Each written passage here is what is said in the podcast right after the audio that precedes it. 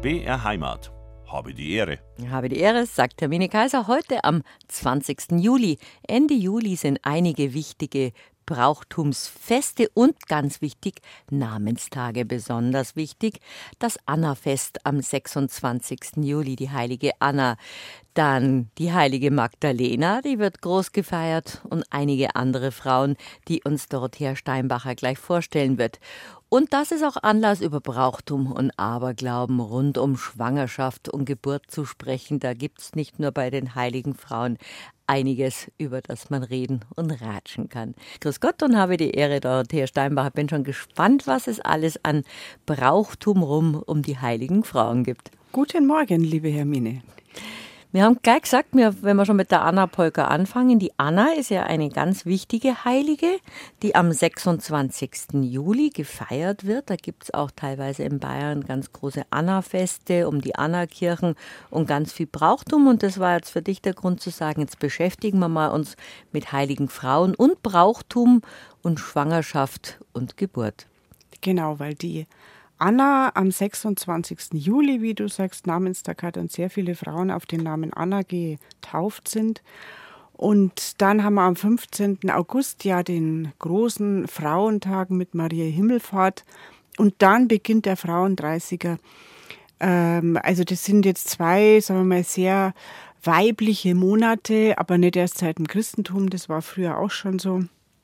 Die Römer haben die Diana gefeiert im August äh, und die Ceres, die Frauen, die für Fruchtbarkeit und Natur und Fruchtbarkeit nicht nur in der Natur, äh, sondern auch bei Menschen zuständig waren und die vermutlich damals schon von den Frauen ähm, angefleht wurden, um ein Kind, wenn sie sich eins gewünscht haben, um eine günstige Geburt, wenn sie schwanger waren ähm, und um Gesundheit für den Säugling, wenn das Kind dann da war.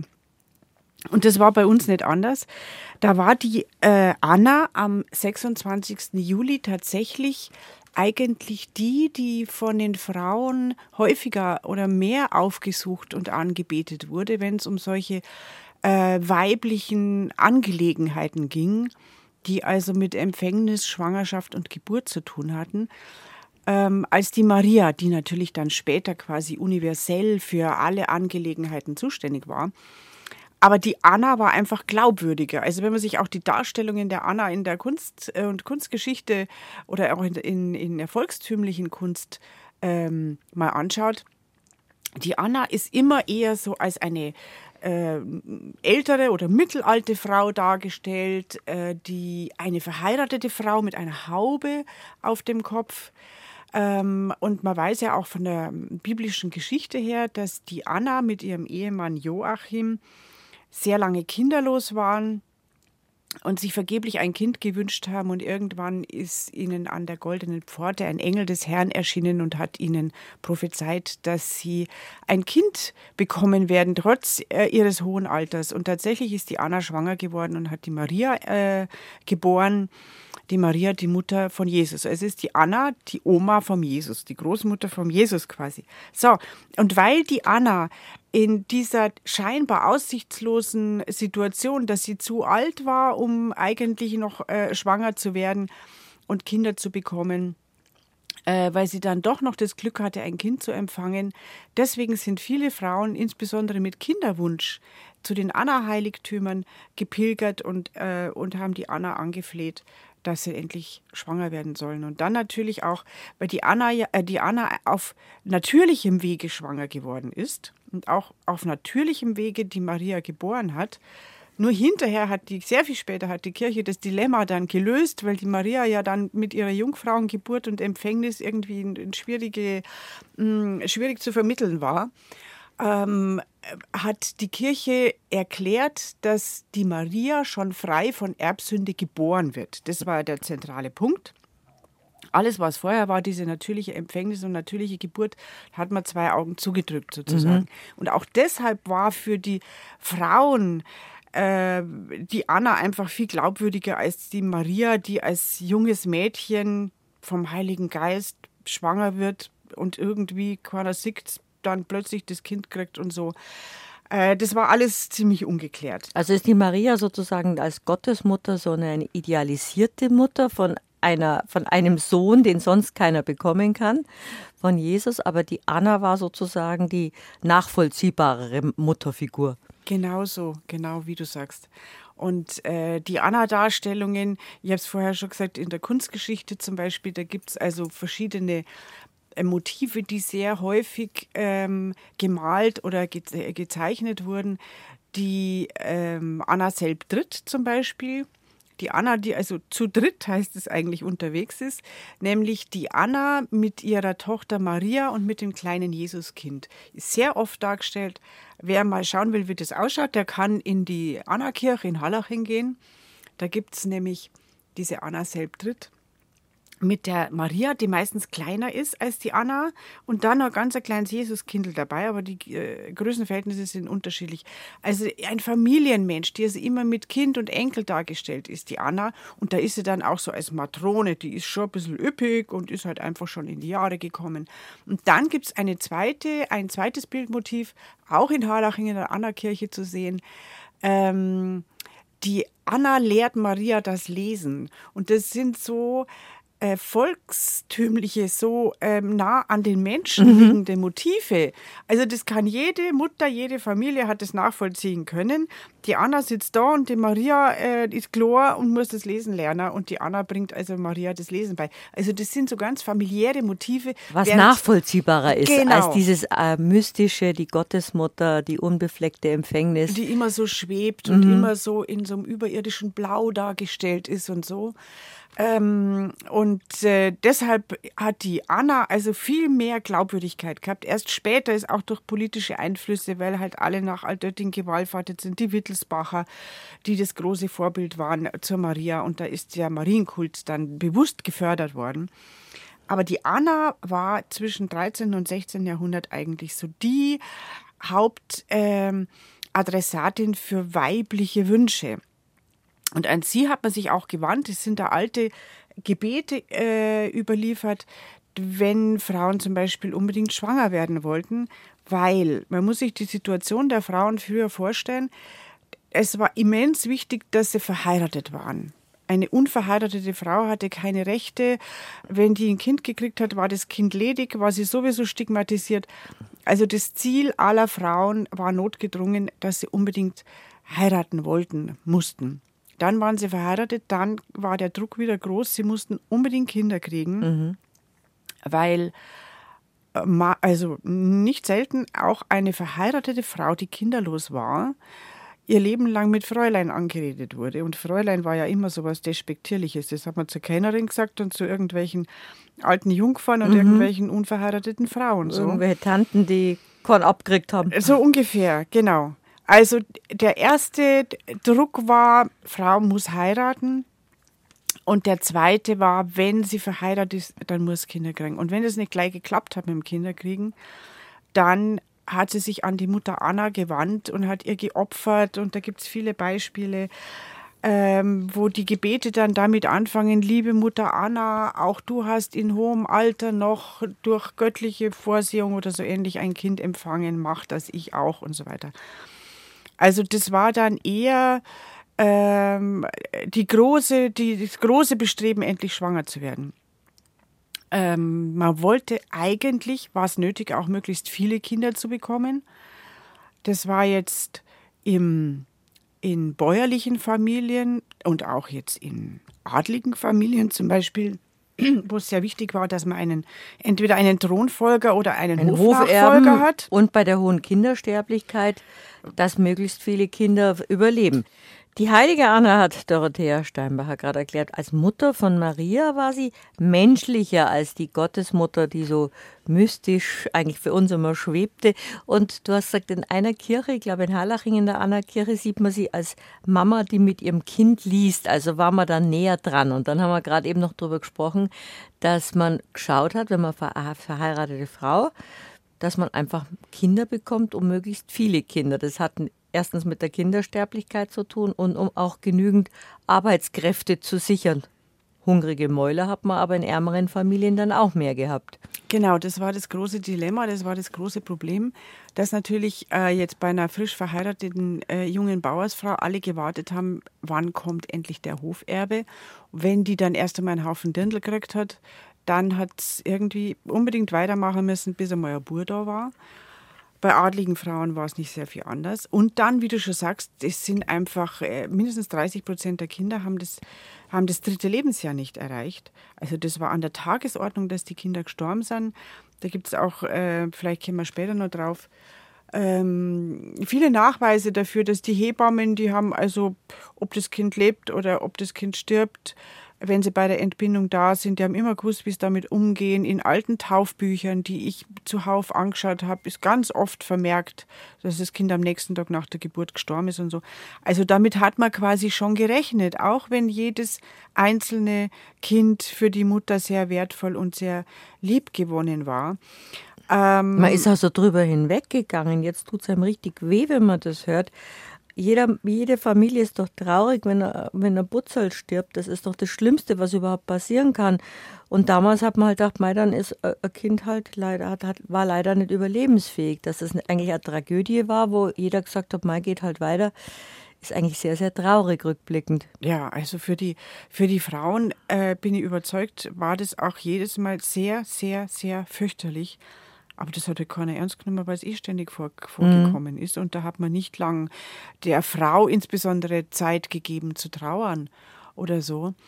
Und, äh, und wie du sagst, und wenn dann der Hoferbe da war oder vielleicht sogar mehrere Burmen, so, das ist ja berühmt, der, der Ausspruch von einem Bauer vom Irschenberg, wo ein Volkskundler gekommen ist und gesagt hat, wie viele Kinder das er hat. Und hat er gesagt, drei Burm und ein Etler Dirndl. Also die Dirndl hat er schon gar nicht mehr Zeit, aber die drei Burm waren wichtig. Mhm. Ähm, dann war das Problem, dass man ja, ich habe extra nachgeschaut, 1961 ist die Pille in Deutschland eingeführt worden, 1960 in Amerika, glaube ich. Bis dahin haben die Frauen sich irgendwie anders behelfen müssen. Ähm, und oft war in der, also in der Vergangenheit, wenn man Jahrhunderte zurückgeht, haben die Frauen zwar ihre Methoden gehabt, aber oft war auch das Wissen über die biologischen Vorgänge überhaupt nicht vorhanden. Mhm. Aufklärung hat es ja damals Aufklärung nicht so gegeben. Das gegeben. war ja auch alles sie, so man verbrämt. Sünden gefürcht, ja, genau. Man, man redet doch nicht über die. Und das war aber bis ins 20. Jahrhundert ähm, waren die Kenntnisse über Empfängnisverhütung nicht sehr weit verbreitet. Und ich muss jetzt einen Witz verzeihen, den mir eine sehr alte, sehr gläubige Frau erzählt hat. Ähm, der illustriert, wie das damals vielleicht so zugegangen ist. Sagt der Bauer zu seiner Frau auf Nacht, mein liebes Weibi, jetzt haben wir schon zehn Kinder und wir haben so arm, also mehrer darf uns nicht mehr werden. Ich glaube, ich schlafe heute nach dem Hai. Dann sagt sie, mein lieber Mo, ja, wenn du meinst, dass das hilft, dann schlafe ich heute Nacht auch im Hai. Und das illustriert es, wie ahnungslos die ja. oftmals waren. Ähm, und dann waren halt sehr viele Kinder da, oft sind auch die Frauen im Kindbett gestorben. Das heißt, es gab also genügend Anlässe, um sich an die Heiligen zu wenden, insbesondere an die Anna und an die Maria. Es gab äh, im Südwesten von Deutschland und im Bayerisch-Schwaben die Verena als äh, Heilige, die man dort teilweise angefleht hat, zu der man gepilgert ist nach Solothurn, die Verena als eine, die ähm, Frauen, die sich ein Kind gewünscht haben, zur Fruchtbarkeit verhelfen sollten.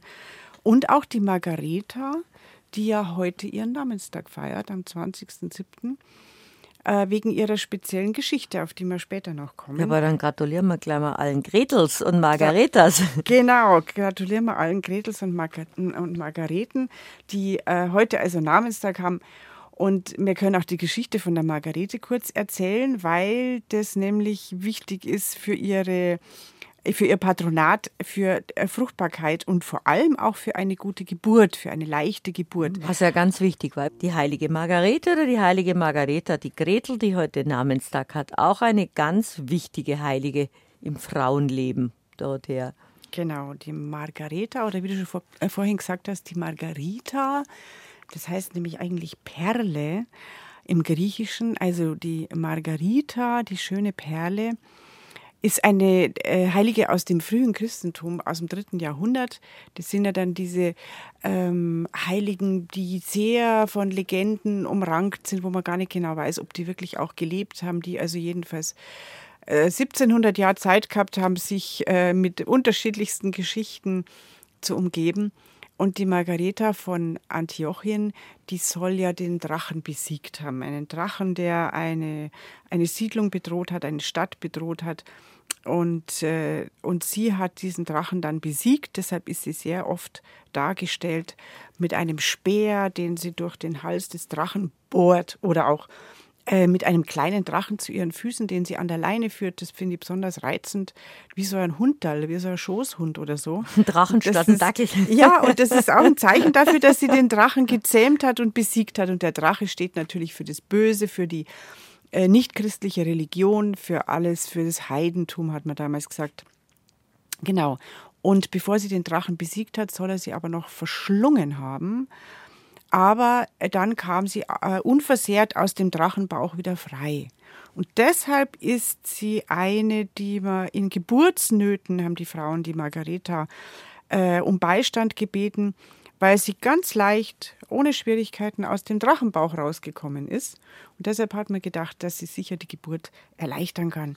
Es ist die heilige Margareta von Antiochien, die heute Namenstag hat. Genau.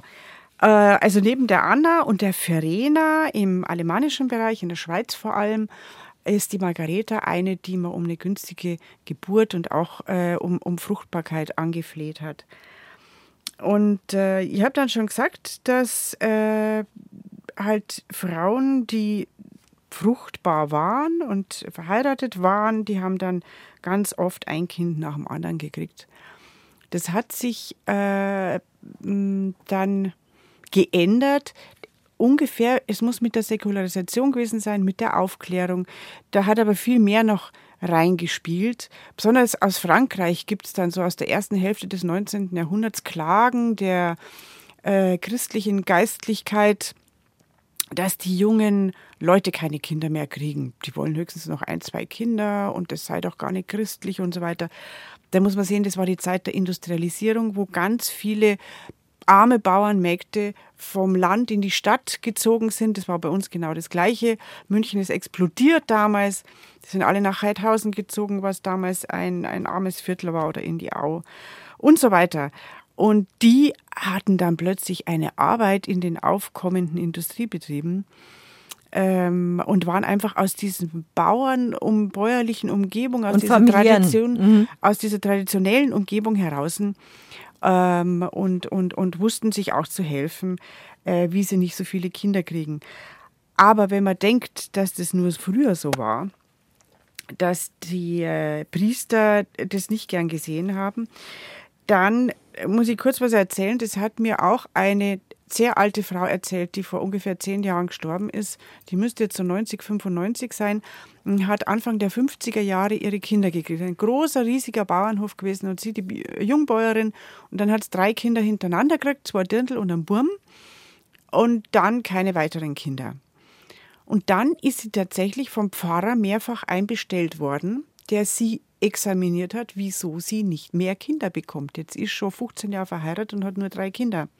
Und das sei eine schwere Sünde und sie wird sich gegen Gott versündigen und so weiter. Also der Natur da nicht ihren Lauf zu lassen, ähm, das war äh, für die Kirche sehr lange und ist heute noch teilweise ein ganz großes Problem. Da haben die Frauen natürlich untereinander sich abgesprochen, es gab irgendwelche Trankerl, die man einnehmen konnte und andere Methoden. Aber wenn eine Frau dann schwanger war, dann gab es wieder vieles zu beachten. Also das wird, wie gesagt, beim 10., 11., 12. Kind hat sich da keiner mehr Gedanken gemacht. Da war die Frau wahrscheinlich auch körperlich schon ganz schön mitgenommen durch die vielen Schwangerschaften, dann wahrscheinlich zwischendurch Fehlgeburten oder so. Und nach, nach der Geburt gleich wieder aufs Feld gegangen und sich um die ja, Kinder kümmert. Während der Geburt. Ja. Es, gibt, äh, äh, es gibt Dokumente, dass Frauen nur zum Heimganger sei und zum Eigrosen oder so. Wahnsinn. Und dann quasi auf dem Feld niedergekommen sind und nur mit Hilfe von irgendwelchen äh, Umstehenden oder Mägden oder so äh, ihr Kind entbunden haben. Und dann, äh, je nachdem, wie rücksichtsvoll die Familien, insbesondere der Mann war, ob die sich daheim dann im Bett ein paar Tage ausruhen durften. Äh, oder eher nicht in vielen Fällen wahrscheinlich. Genau. Aber wenn sie schwanger war, insbesondere natürlich mit dem ersten Kind oder mit den ersten Kindern, dann hat man da auf sehr viele, äh, auf sehr viel achten müssen, weil man gedacht hat, dass ähm, alles, was die Schwangere erlebt und tut und fühlt und macht und isst, auf das Kind in ihrem Bauch einen Einfluss hat. Heute weiß man und kann das nachweisen, dass es tatsächlich in vielen Fällen stimmt dass man mit Ernährung in der Schwangerschaft, äh, dass das wichtig ist und dass vermutlich auch die psychische Verfassung von Frauen in der Schwangerschaft sehr wichtig ist und auf das Kind Auswirkungen hat. Aber was man sich früher so vorgestellt hat, das ist natürlich in vielen Fällen, muss man heute drüber lachen, aber ähm, man wusste es halt nicht besser. Also zum Beispiel hat man festgestellt, dass eine Schwangere hat ja oft einen Glusten, hat es Ein Glusten auf ganz bestimmte Lebensmittel. Mhm. Und diesem Glusten schreibt die Franziska Hager, die Volkskundlerin, die immerhin 1960 erst gestorben ist, diesem Glusten muss eine Schwangere unbedingt nachgeben. Und wenn eine Schwangere sagt, sie möchte jetzt halt gerne Erdbeeren haben, dann muss man versuchen, ihr Erdbeeren zu beschaffen. Und äh, sagt die Franziska Hager, die in Prien aufgewachsen ist, als Schulmeisterkind im Prinzip, dann in Traunstein gelebt hat, also eher so die Chiemgauer Umgebung, ähm, die, äh, dass Frauen in, in der Hoffnung, schreibt sie, also schwangere Frauen, durften sich von fremden Obstbäumen bedienen, wenn sie gerade einen Glusten haben. Also das war angeblich. das ist ja ungewöhnlich. Das war angeblich gestattet, weil das vollkommen klar war, eine Frau muss da ihrem Glusten nachgeben. Insbesondere darf aber eine Frau, wenn es einen Glusten hat und jetzt an ein bestimmtes Lebensmittel denkt, sich dann nicht irgendwo an ihren eigenen Körper fassen mit der anderen Hand, weil dann das Kind ein Zeichen von ihrem Glusten mitbringt. Also wenn es an Birne denkt, dann wird das Kind birnenförmig oder wie? Irgendwie so hat man sich das vorgestellt. Und das, ich habe jetzt an mehreren Quellen unabhängig voneinander gefunden, dass wenn ein Kind am, am Hals so komische warzenartige Anhängsel hat, sowas gibt es ja manchmal, ja. Mhm. Dann hat die Frau offenbar einen Lust nach, nach Weinbirl oder Johannisbeeren gehabt. Und dann hat sie an die Johannisbeeren denkt und hat sie an Hals gelangt und deswegen hat das Kind jetzt am Hals solche bärenartige, warzenartige Ja, irgendwie hat man es ja erklären müssen. Man hat es irgendwie erklären Es war ja müssen. alles geheimnisvoll, eben dieser Appetit auf bestimmte ja. Sachen, was man jetzt ja medizinisch erklären kann, dieser ja. Heißhunger oder genau. durch die Hormonumstellung oder dass jemand eben so, so Wimmel gehabt hat oder so Warzen, das musste man auch das, erklären, weil es ja nicht genau, jeder gehabt hat. Das ander, andersrum eher, denke ich mal, dass wenn man feststellt, ein Kind kommt auf die Welt und hat komische Muttermale oder komische äh, Oder sowas. Das hat man sich versucht irgendwie zu erklären. Und das Feuermal zum Beispiel hat man sich so erklärt, dass eine äh, Schwangere darf auf keinen Fall ins Feuer schauen und muss, wenn jetzt irgendwo Brand ausbricht, auf jeden Fall sofort weggezogen werden, muss mir die Augen zuhalten, weil das Kind sonst ein Feuermal bekommt. Noch dazu, wenn sie sich dann mit der Hand vor Schreck irgendwo an den Körper fasst oder so. Oder eine Frau darf kein Maulwurf anschauen. Weil wenn sie einen Maulwurf anschaut und sich dann vor Schreck irgendwo an den Körper fasst, dann kriegt das Kind an der Stelle schwarze Haare. Ähm, und, und jetzt, überhaupt. jetzt lacht man drüber, aber das waren natürlich überlieferte Geschichten, ja. wo die Frauen vielleicht auch ein bisschen besser auf sich geachtet haben. Ich weiß nicht, aber wo man einfach gesagt hat, Vorsicht, Vorsicht, Vorsicht. Das war ja auch was Geheimnisvolles, eine Schwangerschaft. Das konnte sich ja keiner so groß erklären. Und dann ist, sind halt solche fast abergläubischen Rituale entstanden, was man alles nicht darf, dass ja nichts passiert ja. mit dem kostbaren ja. Kind unterm Herzen, wie es damals geheißen hat. Genau, einfach weil man sich auch verschiedene Phänomene, die man festgestellt hat, nicht erklären konnte. Zum Beispiel sind natürlich damals auch Kinder auf die Welt gekommen, ob tot oder lebendig, mit der Nabelschnur umwickelt, äh, was ja oft sehr bös ausgehen kann. Und deswegen hat es auch geheißen, äh, Frauen dürfen niemals unter einer Wäscheleine durchgehen, wenn sie schwanger sind. Sie dürfen zum Beispiel auch nicht über eine Wagendeichsel drüber steigen oder über irgendein anderes, über eine Leiter drüber steigen oder unter einer Leiter durchgehen, weil dann kann sich die Nabelschnur, dann kann sich die Nabelschnur verwickeln. Also so hat man sich das vorgestellt, dass das durch äußere Einflüsse mhm. verwickelt sich plötzlich die Nabelschnur. Und das war ja eigentlich, um das, um das Unglück abzuhalten, was alles passieren kann. Weil du ja gerade erzählt hast, es, es gab so eine hohe Kindersterblichkeit Sterblichkeit schon, also danach auch in den ersten drei Lebensjahren, aber auch schon beim Geburtsvorgang, der damals auch noch wie es auf der ganzen Welt war, mit einfachen Mitteln äh, passiert ist, die Geburt. Und damit ja nichts passiert, keine umwickelte Nabelschnur, keine Entstellungen, kein Schreck in der Schwangerschaft. Die sollten ja auf manche in die Kirche gehen, damit sie was Schönes sehen, damit das Kind was Schönes sieht. Ja, ja, genau. Es hat geheißen, Frauen sollen unbedingt schauen, dass sie nur schöne Sachen anschauen, dass sie sich nicht erschrecken und so. Äh, das sind natürlich, schätze ich jetzt mal, auch Tipps gewesen, die so von von Frau zu Frau so weitergegeben wurden. Und wo nicht unbedingt jeder auf die einzelne Frau geachtet hat, dass die ja nur schöne Sachen sieht oder so. Das hat ja irgendein Markt nicht machen können, den ganzen Tag gearbeitet ja, eben. hat. Also das hat man äh, nicht leisten können. Aber es hat schon geheißen, äh, eine schwangere Frau soll zum Beispiel beim Saustechen nicht dabei sein, sonst wird das Kind ein Mörder. Mhm. Oder ähm, wenn das Kind dann da ist, muss man auch verschiedene Sachen beachten, äh, damit das, weil man dann geglaubt hat, dass man die, das weitere Leben des Kindes noch beeinflussen kann dadurch. Ähm, oder was ich besonders interessant fand, was ich gefunden die Hasenscharte, mit der viele äh, Kinder ja auf die Welt kommen, also so eine Kiefer-Gaumenspalte, ja, mhm. die mehr oder, oder weniger ausgeprägt werden Wie hat man kann. die erklärt? Die hat man so erklärt, dass beim Dreschen der Mutter ein Getreidekorn ins Gesicht geflogen ist. Und wenn das ausgerechnet an die Lippe geflogen ist, hat das Kind eine Hasenscharte. Also irgendwelche Verletzungen an der Lippe der mhm. Mutter hat man dann äh, auf das Kind übertragen. Das heißt, man war sich sehr unsicher über die ganzen Vorgänge, die da im, im Körper einer Frau vor sich gehen. Man hat sich ja auch vorgestellt, es gibt ja diese vielen Gebärmutterfotive von Frauen, die entweder um eine günstige Geburt gebeten haben oder vorher eben um äh, überhaupt schwanger zu werden. Man hat sich die Gebärmutter als Kröte vorgestellt. Deswegen durfte man in bestimmten Zeiten ja Kröten nicht umbringen. Ähm, und die Kröte, also die Kröte wandert durch den Bauch der Frau und irgendwann wächst dann da ein Kind drin. Und es hat ja auch geheißen, wenn die Frau irgendwie ähm, sich unangenehm fühlt im Bauch, dann wandert die Kröte da herum und dann stimmt mit der Gebärkröte irgendwas nicht. Also das waren eigenartige Vorstellungen, die man gehabt hat. Weil man es ja nicht gewusst hat. Es gab ja wenig medizinisches Wissen und da hat man einfach Erklärungen um diesen geheimnisvollen Zustand der Schwangerschaft haben müssen. Ich finde es ja immer noch ein Wunder, wie Kinder entstehen und was es für was Besonderes ist für Frauen auch ein Kind auf die Welt bringen zu können, schwanger sein zu können. Aber jetzt haben wir ja natürlich auch ein medizinisches Allgemeinwissen und damals war es nicht und da gab es eben so ja, fast mythische Überlieferungen, wie du gerade gesagt hast, meistens von, von Frau zu Frau weitererzählt. Überliefertes Wissen oder Halbwissen war das meistens von Frau zu Frau, was man über Empfängnis, Schwangerschaft und Geburt gewusst hat früher, und früher ist ja noch gar nicht so lange her.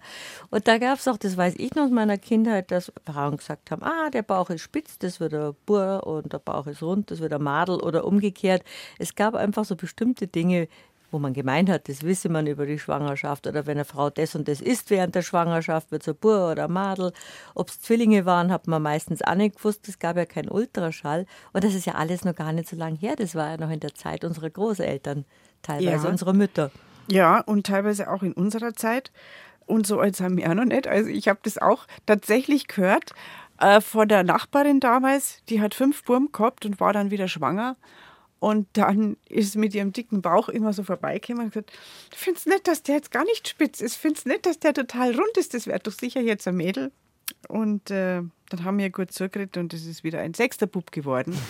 Also das sind, äh, das sind Beobachtungen, das sind vielleicht Hoffnungen von Frauen, ähm, irgendwie aus der, aus, der, aus der Form des Bauches zu schließen, äh, ob das ein Bur oder ein Dirndl wird, weil das wollen halt alle unbedingt wissen. Früher war es wichtig, wie gesagt, dass die Frau einen Burm kriegt für den Hoferben oder den Thronfolger. Und, ähm, und mittlerweile sind die Frauen halt einfach neugierig. Aber die Form des Bauches ist nicht entscheidend, sondern das, die Lage des Kindes und alles Mögliche bestimmt, wie der Bauch ausschaut. Aber das war eben dieses Geheimnisvolle. Das war dieses Geheimnisvolle. Man hat es einfach nicht gewusst früher. Man hat nicht reinschauen können. Man hat immer versucht, das vorher natürlich schon zu beeinflussen. Also wenn man natürlich unbedingt einen Burm haben wollte, gerade beim ersten Kind, da gab es diverse Methoden, was die Frau essen soll. Die soll eher was Salziges und was Saures essen, dann wird es ein Bur. Und wenn es eher was Süßes ist, dann wird es ein Dirndl. Und wenn es bei Vollmond empfängt, wird es, glaube ich, eher ein Bur und bei Neumond ein Dirndl oder so ähnlich. Und, äh, und dann gab es noch konkrete Methoden, zum Beispiel das Knabenkraut. Das ist eine äh, heimische Orchideenart, die so wunderschön lila blüht bei uns im Moos. Das Knabenkraut heißt nicht umsonst so, weil das nämlich so, ähm, so, so Rhizome hat, so äh, zwei kugelige äh, Knollen, aus denen das wächst, die hodenähnlich ausschauen. Mhm. Und diese zwei kugeligen Knollen vom Knabenkraut, also in Anführungszeichen Wurzeln sind sie eigentlich nicht, die hat man getrocknet und pulverisiert und musste man dann dem künftigen Kindsvater in den Wein geben vor der Zeugung. Dann hat man gehofft, dass das ein, ein praller Bur wird sozusagen. Äh, was ich auch noch interessant finde, ähm, es gibt ja so geburtserleichternde Mittel, die, die, die man der Frau dann in die Hand gegeben hat. Und äh, wenn sie die in die linke Hand genommen hat, das hat sie das gemacht, wenn sie Dirndl sich gewünscht hat. Und in die rechte Hand hat sie das genommen, wenn sie sich einen Burm gewünscht hat. Also man hat gedacht, dass man während der Geburt das unter Umständen noch beeinflussen, noch beeinflussen kann, kann, was da jetzt rauskommt. Man hat es ja. ja. nicht besser gewusst. Man hat es nicht besser gewusst. Aber auch die Ausdrucksweisen früher, man hat nicht gesagt, die, die ist schwanger oder, die, oder höchstens über den Markt hat man gesagt, das kriegt ein lediges Kind. Aber man hat ja gesagt, unter dem Herzen tragen, ein gesegneten Leibes sein. Ich weiß nicht, dass man früher gesagt hat, die sind andere Umstände. Andere das konnte ich mir als Kind nicht erklären, was andere Umstände sind. Auf einmal waren irgendwelche Nachbarinnen kugelrund und dann und das war waren die Umstände. Das waren die Umstände. Das waren die Umstände. Für, auch für uns als Kinder der 60er Jahre alles sehr geheimnisvoll. Ja, also ich weiß auch nicht, wie wir das dann so irgendwie mitgekriegt haben, aber ich weiß noch, dass in der dritten, zweiten oder dritten Klasse, in der dritten Klasse in der Grundschule, hat unsere Lehrerin damals in der Dorfschule äh, uns eine schriftliche Aufgabe gestellt. Woher kommen die kleinen Kinder? A, die wachsen bei der Mutter im Bauch. B, die holt der Storch aus dem Sumpf. Oder C, sie kommen den Bach herabgeschwommen. Und ich weiß noch, damals habe ich es schon gewusst. Und dann äh, hat tatsächlich ein Klassenkamerad angekreuzt, die kommen den Bach herabgeschwommen. Und zwar nicht als Jux, sondern im vollen Ernst. Mhm. Dann haben wir gedacht, wie kommt man auf die blöde Idee? Also das mit dem Storch, das habe ich ja immer mal wieder so gehört. Das kann ja sein, dass mir das noch klappt. Aber sie kommen den Bach herabgeschwommen. Und jetzt weiß ich, dass dem halt einfach was anderes verzeiht haben. Nämlich das war viele Jahrhunderte durch äh, die mehr, die man den Kindern erzählt hat. Also der Storch, der kam erst später dazu. Der ist viel jüngeren Datums. Der Storch, der die Kinder bringt und die Mama ins Bein beißt und deswegen hat die Mama einen Wehdarm und muss im Bett bleiben. So, und deswegen hat es vorher so geschrien. Da hat der Storch bissen und jetzt hat er das Kind gebracht. Und so haben wir die Kinder das erklärt, aber noch nicht sehr lang, jetzt in historischer Sicht gesehen. Früher hat man gesagt, die Hebammen holt oder die Mama hat das Kind äh, aus einem Fluss geholt, aus einem Bach geholt, aus einem See, aus einem Teich, je nachdem, wo der Ort, an dem man gelebt hat, ähm, gelegen war, oder auch aus einer Felsenhöhle. Also das waren die, die Orte, die man vermutlich schon weit vor unserer Zeitrechnung als Ursprungsort der der Kinder angenommen hat, als, als, als zauberische, mythische Orte, Felsen, Höhlen oder fließendes Wasser oder auch stehendes Wasser. Mhm. Äh, und als man das Wasser dann gezähmt hatte in den Siedlungen, im Brunnen, da hieß es, dass in dem Brunnen sitzt der Wassermann und der reicht der Hebamme das Baby hoch. Und deswegen haben es die Kinder früher verzeiht, sie müssen in den Brunnen schon Gebäck und, und, und, und süße Sachen einschmeißen für das Kristall, was kommt. Und der Wassermann reicht also dann der Hebamme das Kind hoch. Und diese Geschichte hat sich über viele Jahrhunderte fortgesetzt. Und dann irgendwann ist der Storch als Vermittler dazugekommen. Der Storch, der ja immer im Feuchten, im Sumpf, am Teich unterwegs ist, am Fluss und so, den hat man dann als Vermittler eingesetzt, äh, dass der die Kinder bringt. Ähm, ein Beweis für diese These, weil viele sagen, hey, Gott, Kinder aus dem Wasser fischen, das ja, ist ja lange Fruchtwasser, her. also es ist schon mit sehr viel Symbolik verbunden. Mit sehr viel Symbolik verbunden. Und es gibt tatsächlich noch äh, viele Ortsnamen, die ähm, nachweisen, dass damals dieser Fluss, dieser Bach oder dieser Ort als einer galt, wo man die Kinder holt.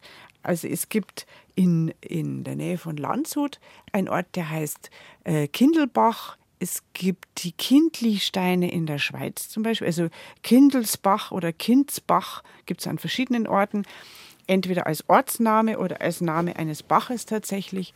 In der Schweiz gibt es die Kindli-Steine, die ich besonders interessant finde. Das sind ganz auffällige Findlinge, die von Gletschern irgendwo, so erratische Blöcke irgendwo im Wald abgelegt worden sind. Und um solche Findlinge ranken sich ja oft viele Geschichten, weil das komisch ist, wenn plötzlich im Wald so ein riesiger Felsblock mhm. liegt.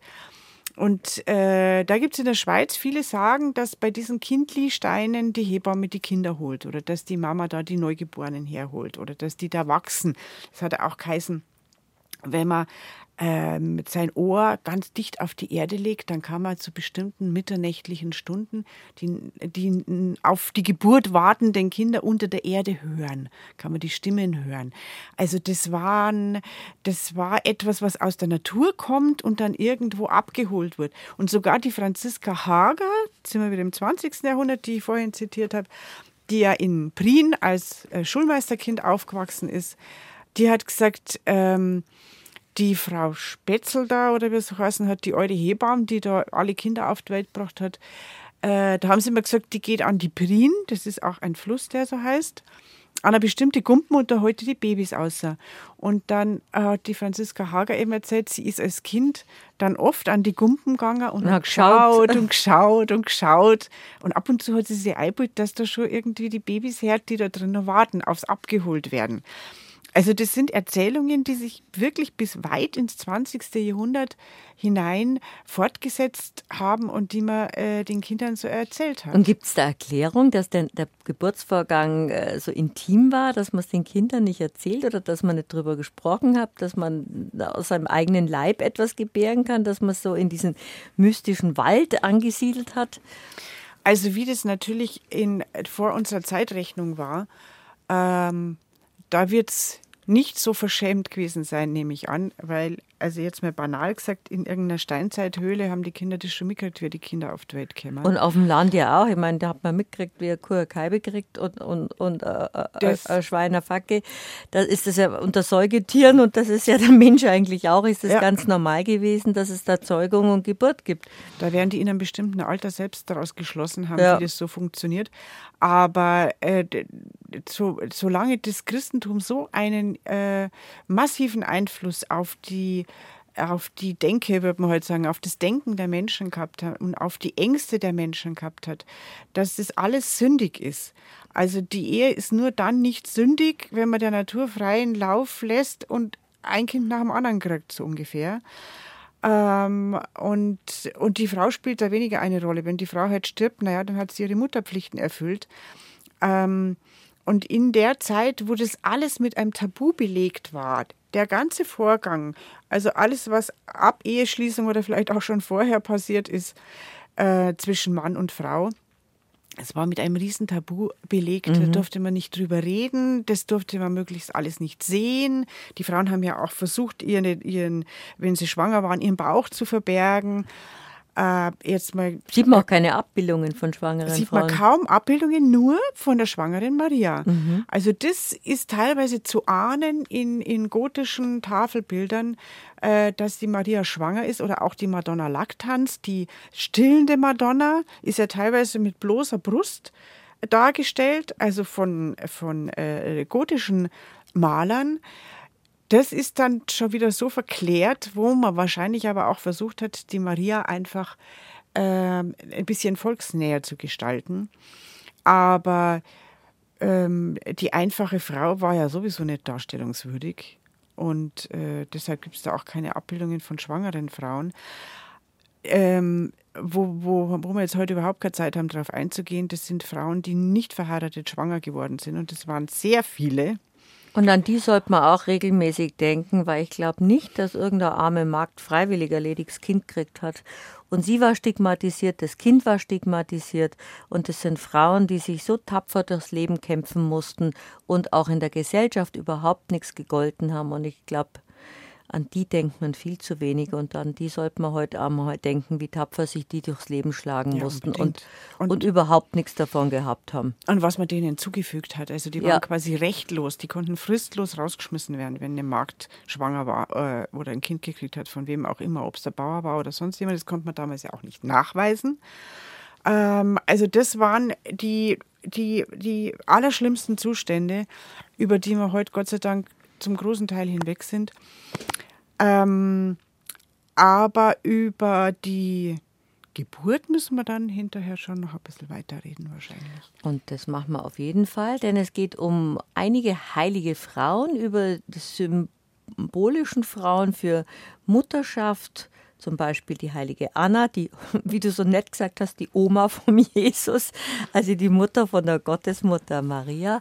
Wir sprechen in der, in der zweiten Stunde von unserem Ratsch auch noch über die heilige Magdalena und über weiteren Brauchtum und Aberglauben rund um Schwangerschaft und Geburt mit Dorothea Steinbacher.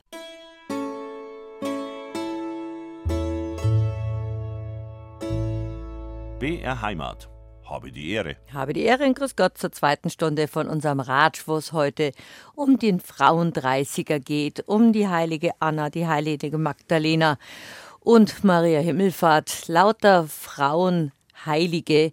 Und das ist der Anlass für Dorothea Steinbacher mit mir über das Geheimnisvolle um Schwangerschaft, um Empfängnisschwangerschaft und Geburt damals in der gar nicht so guten alten Zeit zu reden. Wir haben in der ersten Stunde darüber geredet, wie geheimnisvoll das alles war, was Schwangerschaft bedeutet.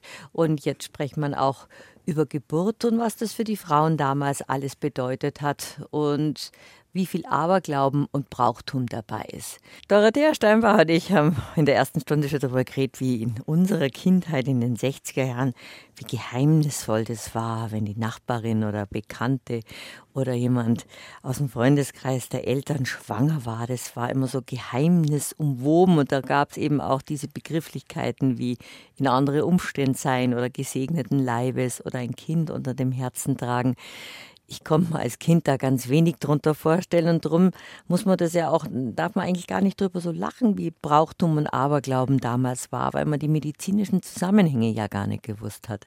Jetzt weiß man viel mehr. Genau, wir haben es als Kind nicht gewusst. Und äh, die Frauen, die damals schwanger waren, die waren, wie wir schon gesagt haben, einfach von ihrer Erziehung her und von der äh, Religiosität äh, hatten die Hemmungen, da deutliche Worte zu gebrauchen. Und dazu passt auch, was die Franziska Hager wiederum schreibt. Den Geburtsvorgang, schreibt sie, nannte man im Volk das böse Leid. Also das war dann wieder eine Umschreibung für, äh, die wird jetzt dann bald ein Kind kriegen oder so. Oder äh, da geht es jetzt dann los oder so. Ah, da kommt jetzt dann das böse Leid. Da kannst du dir vorstellen, wie es der armen Schwangeren schier mhm. ist. Und die Hebamme, die hat man genannt das Lordweih oder das Schirreweih.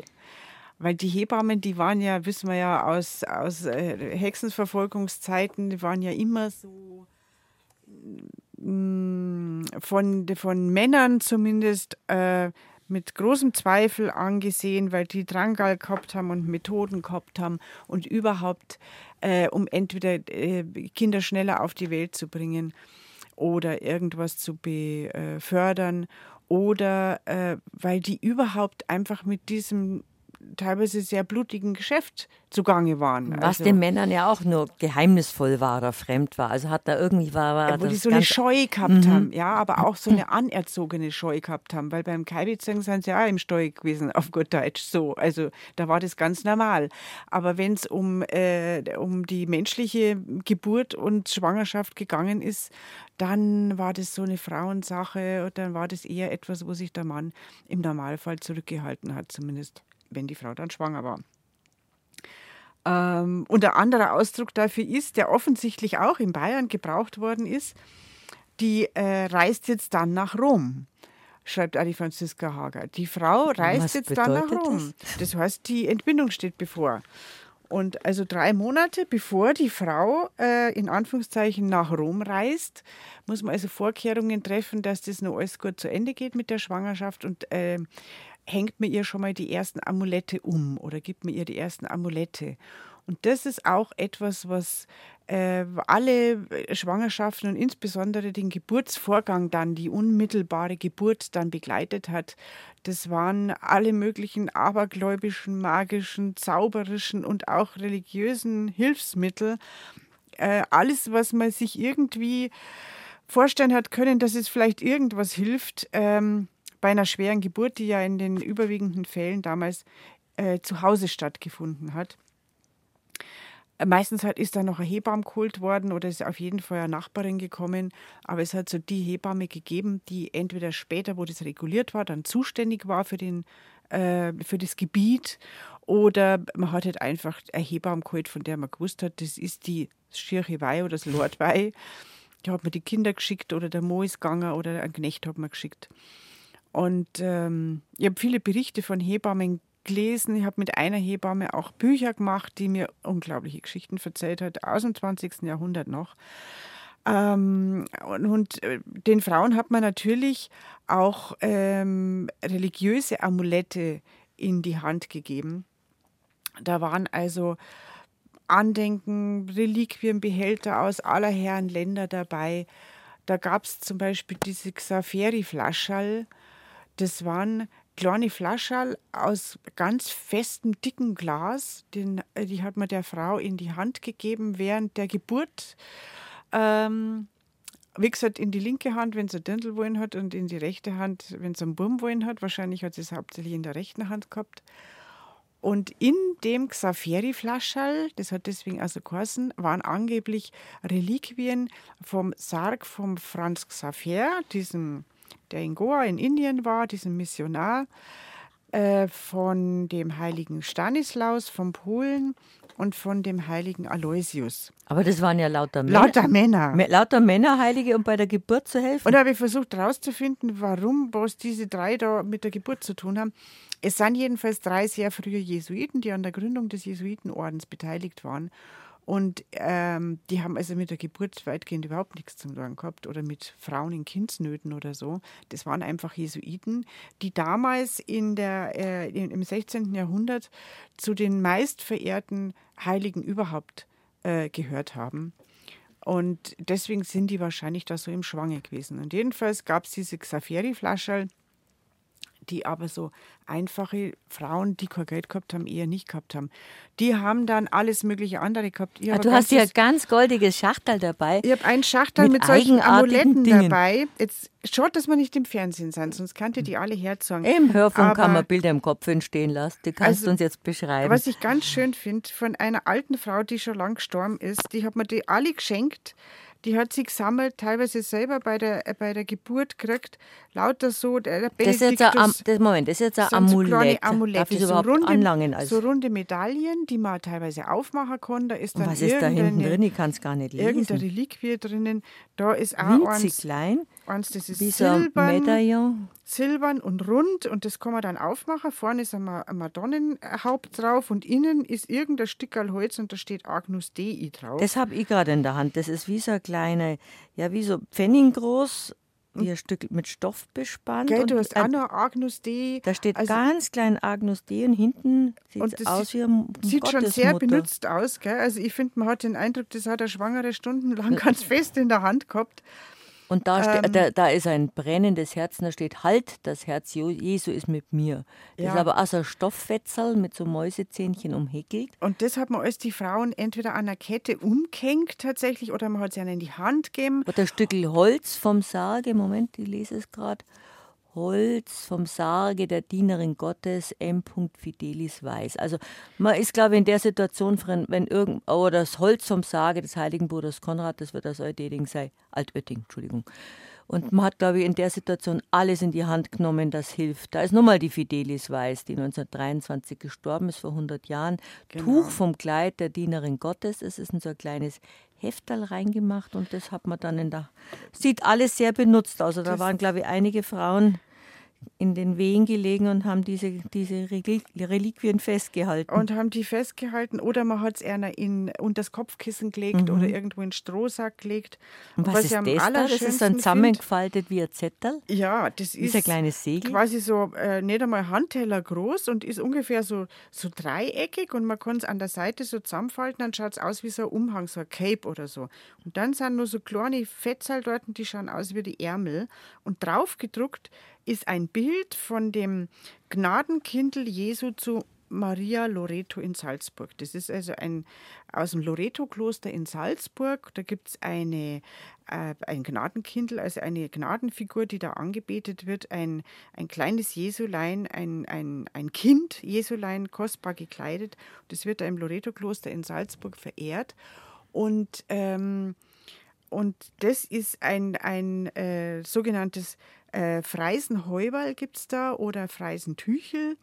Und diese, dieses kleine äh, ähm, Zettel quasi, das ist ja nur symbolisch für ein Freisenheuwal oder für einen Freisenumhang.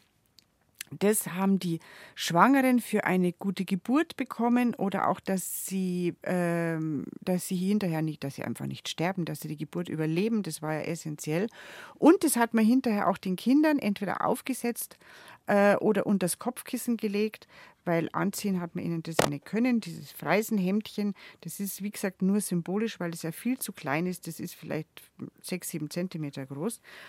Äh, und es soll gegen die Freisen helfen. Die Freisen, das waren quasi eine Umschreibung für alle lebensgefährlichen Krankheiten, die Neugeborene oder Kinder so haben können. Die es waren ja, es ist ja viel mit Krämpfen einhergegangen.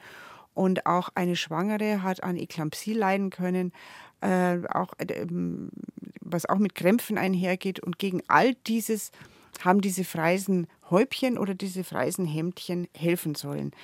Und im Loreto-Kloster in Salzburg werden die heute noch gegen eine Spende abgegeben. Das heißt, es gibt heute noch Menschen, die darauf vertrauen, dass man solche kleinen Loreto-Zettelchen aus dem äh, Kloster in Salzburg ähm, gegen allerlei Beschwerden, aber insbesondere alles, was mit Geburt und mit Neugeborenen und Säuglingenkrankheiten, Säuglingskrankheiten zusammenhängt, dass man die äh, damit bekämpfen kann. Es beruhigt auch, sowas in der Hand zu haben oder am Kissen zu haben. Ja, vor allem, wenn man keine anderen Möglichkeiten hat, wenn man keine andere Hoffnung hat, dass man irgendwie Schmerzen und Leid und Krankheit beseitigen kann. Ähm, im 20. Jahrhundert, im 19. und im 20. Jahrhundert, wie gesagt, da hat sich dann einiges geändert, weil es im 19. Jahrhundert ja dann auch in der medizinischen Forschung große Fortschritte gab. Zum Beispiel hat man äh, das Chloroform erfunden. Mhm. Aber die, äh, und man hat es tatsächlich dann auch vor Operationen an Patienten schon ausprobiert, erst einmal angewendet, ja. Aber die, ähm, die Geistlichkeit hat versucht oder hat nicht nur versucht, sondern hat die Anwendung bei der Geburt von diesem neu entdeckten Chloroform verhindert. Es sei nämlich eine Verlockung des Teufels, hieß es, denn Gott hat es nämlich so eingerichtet, dass jede Frau bei der Geburt Schmerzen erleiden muss, weil sie für die Sünde der Urmutter Eva büßen muss. Und wenn man diese Schmerzen mit menschlichen Hilfsmitteln lindert, bedeutet es, sich gegen den Willen Gottes aufzulehnen. So. Und deswegen haben die Menschen gedacht, die Frauen gedacht, sie müssen das aushalten. Und jede Möglichkeit, den Schmerz tatsächlich mit medizinischen, pharmazeutischen Methoden zu nehmen, sei also gegen den Willen Gottes. Deswegen hat man auch zu diesem ganzen religiösen Benediktus-Medaille, Agnus Dei und so weiter, Loreto-Kloster gegriffen, weil das von der Kirche erlaubt war. Mhm. Hat natürlich wahrscheinlich placebomäßig vielleicht schon geholfen, aber Chloroform ähm, haben die, die Geistlichkeit erst einmal verboten. Und wir sprechen jetzt von den sogenannten normalen Geburten. Ich möchte mir jetzt gar nicht ausmalen, was genau. bei komplizierten Geburten war, wo man, man ist ja auch damals fast nie ins Krankenhaus gegangen. Gab's ja man auch hat die Kinder nicht. daheim gekriegt. Man hat die Kinder daheim bekommen. Ins Krankenhaus sind die Frauen nicht gegangen. Dann hat es im 19. Jahrhundert, wo es eben nach wie vor auch sehr viele ungewollte Schwangerschaften von unverheirateten Frauen, Dienstmägden und so weiter gab, ähm, hat man Armenkrankenhäuser eingerichtet. Also in München, da in der Sonnenstraße. Was Gebär, Ja, ja. Gebäranstalt für mhm. Frauen auch, wo also die Idee war, die Idee war ja eigentlich gut, dass äh, Frauen, die ein lediges Kind gekriegt haben, dass die das nicht irgendwo auf dem Dachboden selber äh, entbunden haben, ähm, sondern die konnten da hingehen und mussten nichts zahlen. Aber das hat sich dann unter den Frauen rumgesprochen, dass man da möglichst nicht hingehen sollte, weil die Ärzte dort nämlich einen Kaiserschnitt geübt haben. Also das war auch eine neue Methode, Frauen zu entbinden. Und äh, geübt wurde, zumindest teilweise, also da gibt es, ich habe da Studien, Doktorarbeiten drüber gelesen, über diese ähm, über diese äh, Schwangerschaften von Dienstmägden und da gab es Verfahren, Gerichtsverfahren und fürchterliche Strafen. Und dann hat es eben auch geheißen, man soll nicht in diese Gebäranstalten für arme Frauen gehen, weil da jede zweite nicht lebendig rauskommt. Das muss in den Anfangszeiten sehr schlimm gewesen sein. Also das hat sehr lang gedauert, bis tatsächlich die Medizin erstens so weit war, und zweitens äh, das auch für, also ohne Ansehen des Standes, wirklich die äh, beste medizinische Versorgung angewendet wurde. Interessant ist, dass bei und die hygienischen Maßnahmen waren die, ja ganz andere. Ja, vor allem äh, auch das Bewusstsein, dass Hygiene so wichtig ist. Mhm. Das war ja erst der Pettenkofer, mhm. der im Prinzip dann draufgekommen ist und gemerkt hat, dass wenn man erst an einem Geschwür rum operiert hat und dann einer Frau bei der Entbindung hilft, dann sollte man sich zwischendurch die Hände waschen. Das war äh, überhaupt nicht bekannt. Und erst als sich das dann durchgesetzt hat, auch mit der Bekämpfung der Cholera in München hängt es zusammen. Dieses hygienische Bewusstsein, dann äh, sind auch nicht mehr so viele Frauen im Kindbett gestorben. Dorothea Steinbacher bei mir zu Gast. Wir sprechen über die heiligen Frauen und wir sprechen auch über die nicht heiligen Frauen, über die ganz normalen Frauen auf dem Land und wie geheimnisvoll alles war, was mit Schwangerschaft und Geburt zu tun hatte. Und das ist alles ja noch gar nicht so lang her, wie schnell der medizinische Fortschritt dann doch gegangen ist. Ja, aber jetzt müssen wir nach dem ganzen äh, Schlimmen, was wir besprochen haben, doch noch ein äh, was Positives möchte ich noch sagen, wie das mit dem Chloroform dann nämlich ausgegangen ist. Weil äh, dann die englische Königin Victoria, die ja bekanntlich sehr viele Kinder gehabt hat, und die hat ihrem Arzt dann bei der Geburt des achten und neunten Kindes jeweils erlaubt, ihr Chloroform zu geben. Die hat nämlich schon gewusst, was auf sie zukommt. Mhm. Und die hat dem Arzt dann erlaubt, ihr Chloroform zu geben. Und da konnte sich selbst die Kirche dann nicht dagegen verwehren. Und die hat, die war quasi die, äh, die Dammbrecherin. Äh, und ab da äh, wurde dann immer mehr bei Geburten ähm, auch Chloroform eingesetzt. Also das ist alles eine in weiten Strecken sehr, sehr unerfreuliche Geschichte. Äh, und was dann auch noch positiv ist, das besprechen wir vielleicht dann irgendwann anders, wenn wir mal weitermachen mit der ganzen Geburtsgeschichte. Ich finde das nämlich so interessant, wie das dann weitergeht, auch wenn das Kind da ist, was man dann alles beachten muss ähm, und was man alles beachtet hat. Und äh, bis das Kind dann in die Schule kommt, da habe ich noch was ganz Nettes gefunden. Das war nämlich offensichtlich sehr häufig üblich, dass man äh, die Reste von der Nabelschnur, die hat man verknotet und das hieß dann Weisheitswurzel. Und äh, dann hat jemand gesagt, ähm, ich glaube, das war sogar auch die Franziska Hager, die dann gesagt hat, äh, wie es dann in gekommen ist mit sechs Jahren, da hat man diese Reste von der von Nabelschnur. der Nabelschnur, die man verknotet hat, die natürlich dann eintrocknet und, und hart wird. Die hat die Mutter sechs Jahre lang aufbewahrt. Und an dem Tag, an dem das Kind in die Schule gekommen ist, äh, schreibt die Franziska Hager, hat die äh, Mutter ihr das äh, in die Hand gegeben und hat gesagt, da hast du eine Weisheitswurzel, jetzt beißt das zusammen, nachher wärst recht gescheit. Also dieser eigenartige Zusammenhang, dass man gedacht Mit hat, Geburt und wenn das, ja. ja, wenn das Kind die eigenen, die Reste von der eigenen Nabelschnur und zwar nicht irgendwie mit den Fingern, sondern mit den Zehen zusammenbeißt und aufbeißt, dann wäre es recht gescheit. Also diese, diese Geschichten äh, haben sehr weit noch in das Leben der Menschen hineingewirkt. Ähm, aber sie haben ja auch eine Gon und ein Geht gehabt. Und die eine sind was? eine Gon und ein Geht, einen ist das? Paten und eine Patin. Ah, das heißt für euch Hat man bei euch nicht Gon und Geht Na, gesagt, ich sondern gar nicht. Pate und Pate Patin. und Patin, ja. Und bei uns war das der, die Gon, also wir als Dirndl haben natürlich eine Gon gehabt. Und, äh, und wenn das ein männlicher, ein Pate war, das war der Geht. Und dann habe ich mich mal gefragt, woher das eigentlich kommt, die Gon und der Geht. Und das finde ich auch ganz interessant, dass das eigentlich aus dem Angelsächsischen kommt, aus dem Altangelsächsischen. Das war nämlich die God Modor, die Gottmutter eigentlich. Also die Gottmutter im übertragenen Sinn die geistliche Mutter, also nicht die leibliche Mutter, die dich geboren hat, sondern die geistliche Mutter, die dich auch begleitet hat und die dich äh, quasi miterzogen hat, für dich gesorgt hat, weil die Funktion einer Gon war ja früher auch, dass sie äh, im Verlust der Mutter, wenn die Mutter stirbt, Ja, dass, Äh, die, Pat, dass die, sie- Pa- die Patin sozusagen Elternstelle übernimmt oder Genau, Mutterstelle. dass sie ja. Mutterstadt einnimmt. Also das war dann die geistliche Mutter, die Godmodor. Und im Englischen heißt sie heute noch Godmother. Godmother, mhm. Also die geistliche Mutter, genauso wie der Godfather, also der geistliche Pate, mhm. Vater eigentlich. Wobei der Name Pate ja von Pater Spiritualis kommt, also wieder Der der, geistige geistliche Vater. Ähm, aber eben Gon und Geht und Pate und Patin für das gleiche zwei ganz unterschiedliche Wörter in, in unterschiedlichen Regionen gebraucht werden. Aber die Gon übernimmt dann im Normalfall erst, wenn, äh, wenn das Kind auf der Welt ist und wenn das Kind dann zur Taufe getragen wird. Dann übernimmt die Gon gemeinsam mit der Mutter ähm, die geistliche und die leibliche Mutter die Erziehung des Kindes, mehr oder weniger.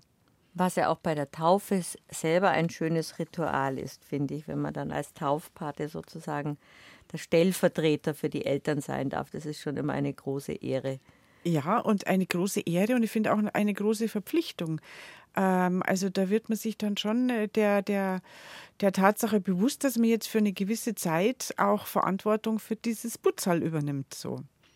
Und die Verpflichtung, dass man für, für ein kleines Menschlein da ist. Also ich finde das beruhigend für alle. Ist doch schön.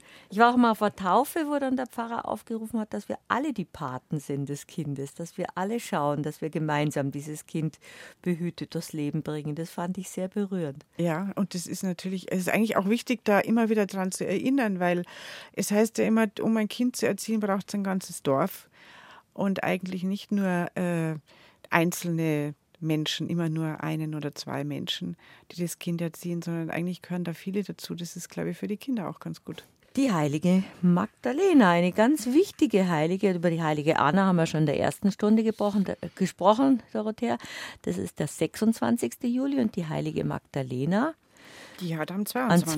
22. Juli. Und das ist eine ganz Genau. wichtige Das Heilige heißt, im Jahr. Übermorgen, zwei Tage nach der Margarete. Also der Juli ist sehr weiblich. Ähm, haben wir ja schon gesagt, die Magdalena am 22. Juli.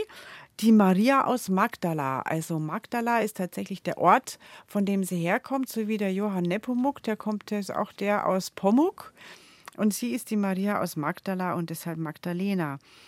Und die Magdalena war ja eine quasi eine Jüngerin Jesu, auch wenn sie offiziell nicht zu diesem Zwölferkreis dazu gerechnet wird.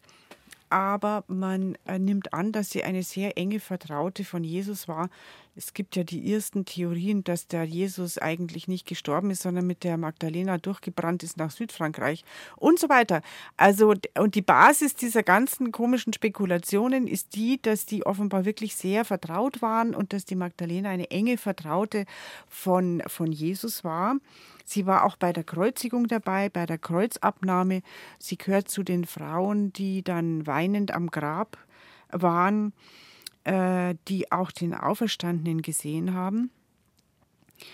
Und ähm, eigentlich war sie vor dieser ganzen Passionsgeschichte, ähm, galt sie als eine gefallene Frau. Das heißt, äh, sie äh, war in der Wüste, um zu büßen. Die Büßerin Magdalena ist auch ein viel dargestelltes Bild in der Kunst, ähm, weil sie für ihre Sünden gebüßt hat. Und eigentlich war sie auch eine Patronin der Prostituierten und der Frauen äh, in diesem Gewerbe, wurde dann aber bei uns verdrängt von der heiligen Afra, über die wir auch nochmal reden müssen. Das ist nämlich auch eine interessante Heilige. Und die Magdalena war ja dann 40 Tage auch in der Wüste und hat da gebüßt. Ähm, und dann, und zwar äh, nackt und um sie dann vor den Blicken der Männer zu schützen, ist ihr Haar ganz lang gewachsen und hat ihren gesamten Körper verhüllt. Das heißt, sie ist ganz oft auch so äh, als ganz eigenartige, haarige Gestalt dargestellt oder auch sehr schön. Ähm, mit, das Gesicht ist offen und ihre langen Haare bedecken dann so in Wellen ihren gesamten Körper. Das ist die, die biblische Figur der Magdalena. Es und es gibt auch Magdalenenkirchen bei uns und zum Beispiel in, äh, im Nymphenburger, jetzt. Also Stadtteil von München? Im Nymphenburger, im Stadtteil von äh, München in Nymphenburg, was damals eine grüne Wiese war und eine Hofmark war, nämlich Anfang des 14. Jahrhunderts. Äh, da gab es eine Hofmarkskapelle, ähm, die der Maria Magdalena geweiht war. Und da ist man schon immer hingewallfahrtet. Schon im 17. Jahrhundert ist, ähm, kann man nachweisen, dass es eine große Wallfahrt war. Und auch auf dem wenigen Kupferstich, der Michael Wening, der ja im Anfang des 18. Jahrhunderts viele bayerische äh, Gegenden und Ortschaften in Kupferstichen abgebildet hat, äh, topografisch abgebildet hat, der hat auf seinem Stich von Nymphenburg diese Magdalenenkapelle da drauf. Und äh, der hat das sogar beschriftet, diesen Kupferstich, und hat da drauf geschrieben, die Kapelle hat zur Schutzpatronin St. Maria Magdalena an dero Festtag, nämlich am 22.07., all hier jährlich aus München und anderwärts großer Zulauf ist. So, dann gab es das Problem, dass 1702 ähm, bekanntlich ja der Nordflügel von Schloss Nymphenburg gebaut wurde durch den Max Emanuel und da war diese Magdalenenkapelle im Weg. Jetzt äh, war das ein Dilemma, weil einfach so einen heilige, heiligen Ort platt zu machen, nicht, ja. das hat man nicht machen können. Das hat er aber dann doch gemacht, weil seine Pläne von Nymphenburg einfach so waren, dass das da äh, der Nordflügel hinkommt. Dann hat er das Patrozinium aber für seine Schlosskapelle übernommen. Und dann hat er sich noch eine Klause bekanntlich in den Park bauen lassen, äh, die Magdalenenklause, die es heute noch gibt. Und im 18. Jahrhundert war das ja gerade so en vogue, gerade äh, und im Adel, ähm, dass man so im barocken Rokoko überschwang, äh, den man ja in allen möglichen opulenten Lustbarkeiten ausgelebt hat, dann aber wieder demonstrativ gebüßt hat. Und da ist die Magda Maria Magdalena gerade recht gekommen, die ja auch als Büßerin in der Wüste war. Die Geschichte war ja allgemein bekannt. Und da hat er sich diese Klause bauen lassen, in die sich der äh, Kurfürst immer zum Büßen zurückgezogen hat. Und diese Klause, wer sie einmal aufsucht im Nymphenburger Park, das ist sehr interessant. Wer zum ersten Mal hinkommt, der denkt, Mensch, wieso renovieren die die nicht, die Folter gleich zusammen? Aber die hat schon immer so ausgeschaut.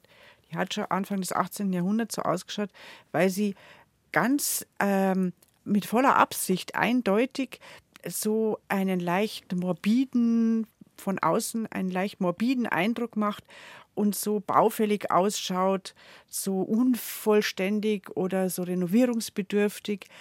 Ähm, als Memento Mori nennt man das, als Erinnerung an, an den Tod, mhm. als Erinnerung daran oder Gedenken daran, dass wir alle vergänglich sind. Also als krasser Gegensatz zu dieser Üppigkeit der barocken Lebenslust. Äh, immer dieses Memento Mori, also immer dieses Gedenken an den Tod. Deswegen die Magdalenenklause so leicht bröckelig und so. Und innen drin hat er sich eine Grotte machen lassen, wo die Magdalena äh, an so einem Wasserbecken sitzt, in so einem wie eine natürliche Grotte nachgebaut. Von oben fällt es durch eine äh, Laterne, nennt man das, durch einen runden Lichteinfall in der Decke, fällt das Licht direkt auf dieses Wasser in diesen Magdalenenbrunnen. Und da sind die Leute dann stellvertretend hingepilgert, nachdem er eine Magdalenenkapelle weggenommen hat, zu der es da im Juli immer gepilgert sind. Und dann wollte das Volk natürlich zu der neuen Magdalenenklause dahin pilgern. Und das Wasser hat man auch als heilsam, heilkräftig erachtet, hat sich die Augen damit ausgewaschen. Und schließlich hat der Kurfürst erlaubt, nachdem, äh, eigentlich war das ja alles Schlossgebiet, hat er erlaubt, dass im Juli das Volk sogar da in den Schlosspark äh, pilgern darf, zu der Magdalena und das Wasser da äh, benutzen darf. Und dann haben sich natürlich auch Stände angesiedelt außenrum, weil die Menschen, die teilweise von weit her gekommen sind, die mussten ja verpflegt werden und verköstigt werden und so ist langsam das Magdalenenfest entstanden, was es heute noch im Hirschgarten gibt mhm. und was immer rund um den Magdalenentag. Und immer am Namenstag, am 22. Juli. Stattfindet. Nein, das findet sogar ein paar Tage lang, äh, einige Tage lang statt. Dieses Jahr nämlich vom 8. Juli bis zum 23. Juli. Jeden Tag von 11 bis 22 Uhr ist das Magdalenenfest im Hirschgarten. Und das ist ein kleines Volksfest geworden sogar. Ähm, Erstaunlich. Den Ursprung, den Ursprung hat man weitgehend vergessen. Also mhm. es pilgert am Magdalenenfest eigentlich niemand mehr zur Magdalenenklause. Ähm, und entnimmt das Wasser. Als ich das letzte Mal da war, war auch gar kein Wasser mehr drin. Aber es ist ein kleines Volksfest im Hirschgarten. Der Hirschgarten, wer es nicht kennt, das ist ein ganz riesengroßer Park mit einem riesengroßen Biergarten. Früher waren da die königlichen Hirsche drin, deswegen heißt der Hirschgarten. Es waren vor ein paar Jahren noch, ich war schon ewig nicht mehr da, da waren glaube ich noch. Ich weiß nicht, ich hab, erinnere mich nicht, aber ich war auch schon lange nicht mehr. Keine Ahnung. Zu meiner Studentenzeit, glaube ich, bin ich da keinem Hirsch begegnet, zumindest kann ich mich nicht mehr erinnern. Auf jeden Fall, jetzt ist es ein, äh, ein Park mit einem großen Biergarten und zum, zur Zeit des Magdalenenfests ist da eben auch ein sehr nettes, kleines, familiäres Volksfest. Also nicht so riesig mit solchen riesigen Fahrgeschäften wie jetzt das Oktoberfest oder so. Aber es ist einfach familiär und schön unter den Bäumen im Hirschgarten. Also das ist wirklich ein Besuch wert. Und den Ursprung hat es tatsächlich in dieser eigentlich in der verehrten Magdalenenkapelle im Nymphenburger Park. Wenn wir schon von Feierlichkeiten von Heiligen sprechen, dann müssten wir jetzt auch im Juli unbedingt noch über den Jackel, über den heiligen Jakobi. Da gibt es nämlich auch, jetzt müssen wir heute mal zweimal München erwähnen, die Jakobiduld in München. Und es ist immer schön, wenn einem Heiligen eine Festivität gewidmet wird. Genau. Damit wir den heiligen Jakob, damit wir auch noch einen Mo haben, halt. Der heilige Jakobus ist nämlich ein ganz wichtiger Heiliger, der hat am 25. Juli Namenstag. Und er ist zum Beispiel Almheiliger, weil sein Gedenktag einfach mitten in der Almzeit ist. Ansonsten der Jakob war, soweit man weiß, nicht auf einer Alm. Aber sein Gedenktag liegt mitten in der Almzeit, weil wenn man denkt, dass so Ende Mai, Anfang Juni auftrieben wird und so Ende September abgetrieben wird, dann ist es ungefähr mittendrin. Da gab es früher äh, Almfeste, äh, Zusammenkünfte, das Milchmessen, Bauer und Bayerinnen sind auf die Alm gegangen, ähm, weil man nämlich gesagt hat, das ist der Höhepunkt der Milchproduktion auch auf der Alm weil am Anfang kämen die Kühe auf die Alm und fressen dieses frische Gras und dann legen die zu und dann wird es immer mehr mit der Milch und der Höhepunkt ist dann Ende Juli erreicht und dann nimmt es wieder ab, weil das gute Gras aufgefressen ist, es wird trocken, es regnet nicht so viel, was natürlich jetzt alles anders ist. Die haben ja jetzt schon zu wenig Wasser auf die Almen. Auf jeden Fall ist der Jakobus traditionell der Almheilige und auch der Beschützer von Getreide und Ernte und so weiter. Aber allein dadurch, dass eben sein Tag ähm, mitten in der Almzeit ist und Ende Juli. Und so ist er auch zur Jakobiduld gekommen, äh, weil die vier Dulden, die in München stattfinden, die, die Auer Dulden, an der Maria Hilfkirch, die heißen ja immer, sind ja übers Jahr verteilt und heißen ja nach den wichtigsten Tagen oder äh, äh die da oder äh, Perioden, die da eben, äh, wo die Duld dann stattfindet. Also da gibt es die, die Maidulden und die Jakobiduld und die Kirchweiduld und wer gibt es noch? Die vierte? Ich krieg's nicht zusammen. Aber der heilige Jakob ist ja ganz ein wichtiger, auch einer der schönsten Namen. Ein Jackel oder Jakob. Ist auch ein sehr schöner Ist ein wunderschöner Name. Name und ist auch nie aus der Mode gekommen. Und der heilige Jakob ist ja auch ein wichtiger Patron, wie wir gerade gehört haben, für, für die Milchbauern, für die Almen. Für die Almen, für die Sennerinnen auch und so weiter. Und wir wissen ja, das ist eine ganz wichtige, die wichtigste Jakobswallfahrt überhaupt nach Santiago de Compostela geht. Den St. Jakobsweg. Den Jakobsweg äh, nach Santiago. Das ist nämlich die, Santiago. Das ist der spanische, äh, das spanische Wort für heiliger Jakob, Santiago, der mhm. Jago, de Compostela. Äh, das ist das Sternenfeld, El Campo de Stella, also das Sternenfeld, ähm, wo angeblich die Reliquien vom Jakob dann gefunden wurden. Und deshalb wurde da die große Kathedrale zu Ehren des heiligen Jakob, des Sant Jago, gebaut. Und da hat sich im Mittelalter eine der größten Wallfahrten der damaligen christlichen Welt äh, hin entwickelt. Mit dem größten Weihwasserkessel, nein, nicht Weihwasser. Da gibt es doch diesen berühmten Ding, der hin und her schwingt. Weihrauchkessel, jetzt habe ich Weihrauchkessel, genau, ein Weihrauchkessel. Wo schon einige Pilger erschlagen worden sind, als das drum heruntergekommen ist. Genau. Und, ähm, und deswegen gibt es so viele Jakobswege, die quer durch Europa nach Santiago de Compostela im Norden von Spanien führen. Äh, und, und die sind ja wieder unglaublich beliebt geworden, diese äh, auf den Spuren der mittelalterlichen Pilgerwege führenden Wanderwege.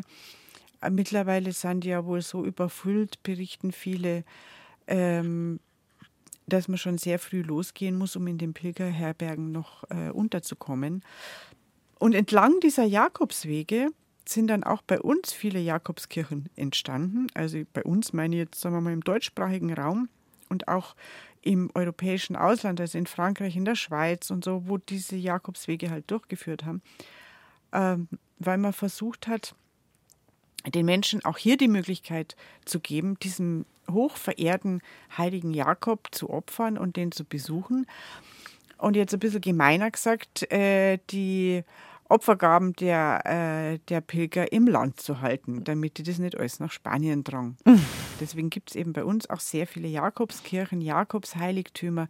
Es gibt äh, berühmte Fresken, wo die Jakobslegende dargestellt ist. Der Jakob ist ja immer als Pilger dargestellt, ähm, mit einem Pilgerhut und einer Muschel auf der Jakobsmuschel. Hut, mit der Jakobsmuschel, die dann in Santiago auch an die Pilger ausgegeben wird als Zeichen, dass sie dort waren. Natürlich kriegen die auch einen Pilgerstempel. Und der heilige Jakob mit seinem äh, Pilgerhut, mit der Jakobsmuschel drauf, mit einem Wanderstab und so einem Cape, so einem Umhang, ist also eindeutig ein Pilger. Er ist deshalb auch der Patron der Reisenden und aller, die unterwegs sind. Was natürlich auch auf den Almen wieder interessant ist, weil über die Berge natürlich auch viele Menschen gewandert, gepilgert sind, die äh, nicht nur religiöse Motive hatten, sondern die auch zu Handelszwecken unterwegs war. Und die haben natürlich dann auch zu, äh, in diesen Jakobskirchen um den Beistand des heiligen Jakobus ähm, gebetet. Ähm, es gäbe noch viele schöne Teile aus der Jakobslegende, die bei uns auch in Fresken dargestellt sind. Also wer sich dafür interessiert, kann zum Beispiel mal nach Urschalling fahren. Urschalling bei Prien, eine wunderschöne kleine Wallfahrtskirche, wo es auch Fresken aus der Jakobslegende gibt, wo der Jakob zum Beispiel so am Galgen baumelt, weil er zu Unrecht beschuldigt worden ist und dann aufgeknüpft worden ist. Und ähm, und ähm, das war der, der, diese Geschichte mit dem Jüngling, der da was gestohlen haben soll und der dann schon aufgeknüpft war und schon für tot gehalten wurde. Und in letzter Sekunde ist er vom heiligen Jakob gerettet worden. Also zum Beispiel in Urschalling in der Kirche zu bewundern oder auch in vielen anderen Jakobskirchen. Und den Jakob hat man natürlich auch gern als Taufnamen verwendet, ähm, einfach weil er so ein wichtiger Patron war im Juli der Erntepatron, der Almpatron, Patron der Senner und Sennerinnen. Und weil man nach dem Jakob, einfach weil der Tag so mitten in der Erntezeit lag, ähm, auch verschiedene Produkte benannt hat, zum Beispiel die Jakobi-Äpfel. Äpfel, ja, genau. die frühen Äpfel. Mhm. Genau. Bei uns die kleinen haben sind die Haberäpfel mhm. geheißen, das, die sind so hellgrün. Ja, bei uns haben sie Jakobi, sie Jakobi, die kleinen grünen. Die kleinen grünen, die Haberäpfel. Mhm die gleichzeitig reifen, wenn der Hafer eben, der Habern reif wird. Die haben bei uns da haben Haberäpfel geheißen, aber bei den Nachbarn haben es teilweise schon Jakobi-Äpfel geheißen und deswegen ist es mir auch ein Begriff. Und deswegen war dieser Jakob auch bei den Menschen damals ähm, immer, immer im Kopf, dass der da jetzt Namenstag hat. Und deswegen gab es auch ganz viele Taufen, äh, den Jackel oder der Jack, kennen wir wahrscheinlich alle. Ähm, und das hat sich dann auch ins Ausland, ins englisch- und französischsprachige Ausland fortgesetzt mit dem Jacques und dem Jack. Also das sind sehr beliebte Namen nach wie vor. Der heilige Jakobus in Santiago de Compostela. Jetzt haben wir nicht alle Namenstage geschafft, weil unser Ratsch ist ja immer ein Verratsch. Wir sehen uns im August wieder, Dorothea. Und Nein, im September. Im, oder im September. August ist Sommerpause. Bitte. Ist Sommerpause. Dann sehen wir uns im September. Aber vorab würde ich jetzt mal sagen, wünschen wir allen Annas am vorab am 26. Juli alles Liebe zum Namenstag. Den Jako Jakobis, den Jakobs, den Jackels am 25. Juli und am kommenden Samstag, dem 22. Juli, den Lenis, den Magdalenas. Und heute allen Margareten Reden und Gretel und Margaritas. Margaritas. Schön, dass du da warst. Wir ratschen weiter, unsere Brauchtumsexpertin Dorothea Steinbacher, zu unserem Juli-Ratsch. Dankeschön.